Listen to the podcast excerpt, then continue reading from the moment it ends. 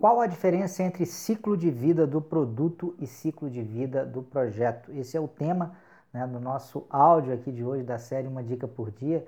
E esse tema foi proposto por alguém que está acompanhando a série. Então, se você tem a sua dúvida ou tem o seu tema de preferência, também fica à vontade para mandar para a gente pelo WhatsApp. Quem sabe ele não é selecionado para uma próxima gravação. Bom, eu vou começar então lendo os lendo mesmo diretamente os conceitos né, dessas duas expressões no glossário do PMBOK. Aí já fica a minha primeira dica desse áudio. Se você tem alguma dúvida em relação a qualquer expressão é, relacionada aí à prova, gerenciamento de projetos, dê uma olhada no glossário do PMBOK. É, não necessariamente ele vai resolver todas as suas dúvidas, mas é um bom ponto de partida. Né? Então vamos lá, ciclo de vida do produto é a série de fases que representam a evolução de um produto, da sua concepção à entrega, crescimento, maturidade e retirada. Então, desde a concepção do produto até a retirada desse produto de circulação. Ciclo de vida do projeto é a série de fases pelas quais um projeto passa, do início ao término. Bom, falamos de teoria, vamos para a prática agora. Vamos pegar, por exemplo, aqui a situação de um prédio. Né? Um prédio ele vai ter o seu primeiro projeto, né? em, que esse, em que esse prédio vai ser tirado é, de simplesmente da cabeça de alguém, da ideia da cabeça de alguém, até ser entregue efetivamente como um prédio.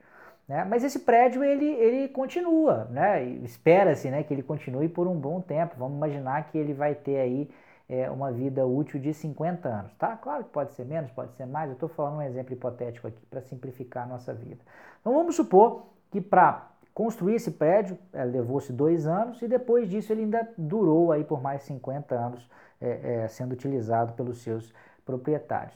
O ciclo de vida do produto, então, ele engloba esses 52 anos, desde o momento em que o prédio foi concebido até o momento em que ele foi descontinuado, sendo mais direto até o momento em que ele foi demolido para dar espaço eventualmente aí para um, um novo lugar é, nessa área. O ciclo de vida do primeiro projeto tem dois anos, né, que é só ali o momento da concepção até o momento em que aquele produto ele é inicialmente entregue. É claro, gente, que ao longo né, desses, desses outros 50 anos, vários projetos podem acontecer dentro desse prédio. Né, em relação a esse prédio. Você pode ter, por exemplo, depois de uns 20 anos, um projeto para revitalizar a fachada. Né? Você pode, de repente, os condôminos decidem, às vezes o prédio não tinha energia solar ou aquecimento solar, eles optam por colocar energia solar, isso é um outro projeto. É, de repente percebe-se que a, a, área de lazer não está muito legal, ela está muito acabada depois de uns 30 anos e vai dar uma reformada ali, vai se dar uma reformada, isso é um terceiro projeto. E vários outros projetos podem acontecer. Então, dentro de um ciclo de vida de produto, existem vários, ou podem haver vários ciclos de vida é, de projeto. Isso acontece com prédio, acontece com outras coisas também. Se você pegar um sistema, um software, é a mesma coisa. Você vai ter um projeto inicial para a construção daquele software. É, agora, depois que essa versão 1.0 for liberada, vários outros projetos vão acontecer para que esse, esse, esse produto de software evolua. Então, de repente, vamos supor que esse software tem uma vida útil aí de 10 anos, você pode ter vários projetos evoluindo e colocando novas funcionalidades é, é dentro desse produto, né? Além disso, vale a pena chamar atenção também um pouco mais para o conceito de ciclo de vida de projeto. Então, é, o ciclo de vida de projeto é esse período da concepção até a entrega do, do, do produto, ou pelo menos da evolução é, de um determinado produto. Mas é, o, o, conceito ele vai um pouco além, olha só, a série de fases pelas quais um projeto passa do início ao término. Então, o conceito de fase dentro de ciclo de vida de projeto também é muito importante. Né? Um projeto ele normalmente é dividido em fases para quê? Para que a gente ganhe controle gerencial. Né? Se eu tenho um projeto aí de repente de um ano, mas eu divido esse projeto em quatro fases, de três meses, por exemplo, claro que não precisa certinho, eu posso ter uma fase de dois meses, uma outra de quatro, não precisa todas as fases terem o mesmo, o mesmo tamanho, mas essa divisão intermediária serve para a gente ter um controle. Pra, é, é um momento em que a gente faz determinadas checagens, em especial de algumas entregas importantes é, é, do projeto.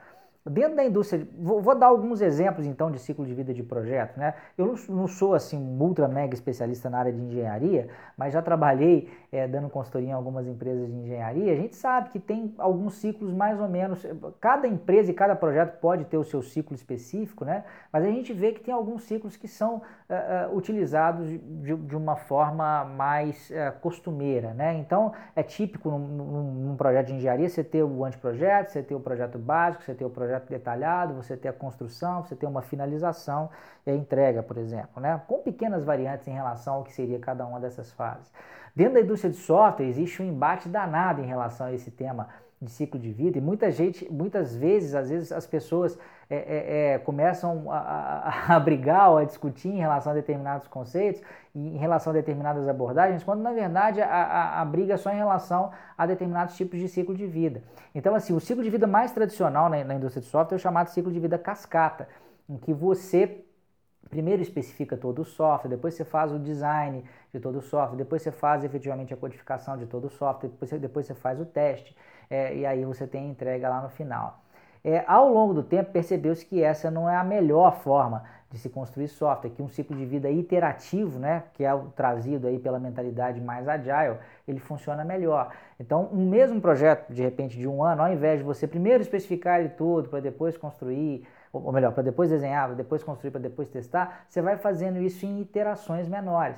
Então você pode ter, às vezes, ao invés de um projeto de um ano, você vai ter dois projetos de seis meses ou três projetos de quatro meses. E cada um desses projetos de quatro meses você vai dividir em, em várias iterações. E ao final de cada iteração, ao invés de ter, você ter simplesmente a especificação de requisitos, você vai ter software funcionando. Né? Então, é uma outra abordagem, outro tipo de ciclo de vida, que você divide em pequenas iterações e, e, dentro dessa iteração você tem especificação, design, codificação, teste e entrega efetiva de software funcionando. Uma segunda iteração, a mesma coisa. É, na terceira e na quarta, a mesma coisa. Né? Então são só formas diferentes de você dividir é, é, o projeto e como é que as coisas vão acontecer, o sequenciamento das coisas dentro do projeto, tá? Espero que tenha ficado claro, espero que tenha sido útil. De fato, esses conceitos são importantes e podem aparecer em algumas questões dos exames PMP e CAPM. É, por hoje é só, a gente se vê aí no próximo áudio. Grande abraço e até a próxima.